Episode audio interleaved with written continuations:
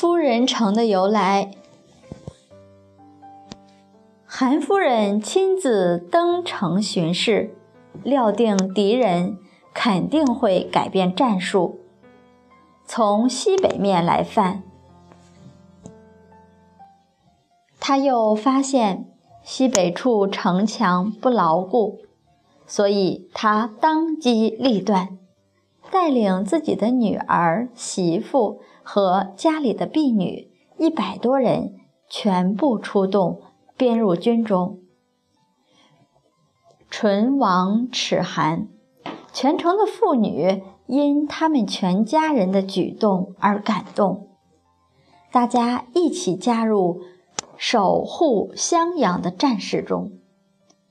韩太夫人又拿出自家私财，配合工匠，连夜修筑城，修筑城墙。在西北城墙内另筑斜城二十余丈，派精兵强将前来把守，士兵的士气大振。所以，当敌人大举进攻的时候，西北城角果然被攻破，却因韩夫人在城内另筑的那段城墙的阻止。伏丕的军队遭到了上下的夹击，损失惨重，离城而去。后人为了纪念这个巾帼英雄的壮举，把新修的这段城墙连这座城尊为夫人城。我们听了这个故事，又欢喜又赞叹。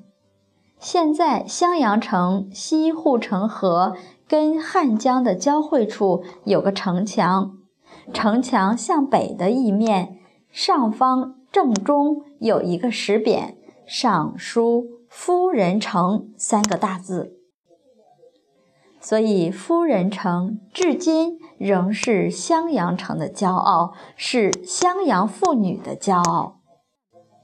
现在我们还在学习他的贞烈和忠义，他的道德仁义的光芒会永恒灿烂。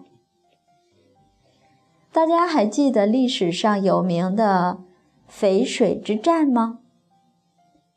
晋相谢安令谢玄率八万兵在淝水大败苻坚八十余万前秦军。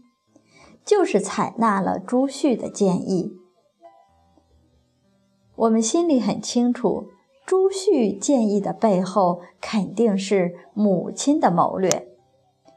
假如我们不和大家一起学习这本《女范节录》，还不知道有名的淝水之战原来是我们韩太夫人的功德，真的是非常感佩古人。当时，苻坚登上淮河流域的寿阳城，见到晋军严整有度，遥望八公山，见其草木，都以为是晋军伪装的。心理素质缺乏韧性的秦王苻坚，从数千里的北方征杀而来，人生地不熟，即生惧色。毛主席著作里引用“八公山上草木皆兵”这句千古名句，就是由此得来的。淝水之战的胜利让晋朝边疆开始安定，朱旭因为功勋卓著，被拜为龙骧将军，转豫州刺史，屯洛阳。晋孝武帝太元十八年，朱旭去世，皇帝追封他为左将军、散骑常侍。虽然没有封他母亲，但是这也等于母凭子贵而荣耀。这可不是一生一世。到清朝一八六三年同治二年。襄阳人民还给他的母亲立碑，到现在，这哪里是忘了一代，转眼就是两千多年了。而且我们特别把这位母亲的事迹多找些，让我们的后代更要以圣贤母亲的志愿为自己的志愿，成就孩子就是成就自己。我们虽在幕后，可前面和后面本来就是一体的。这个戏这么演也很有味道。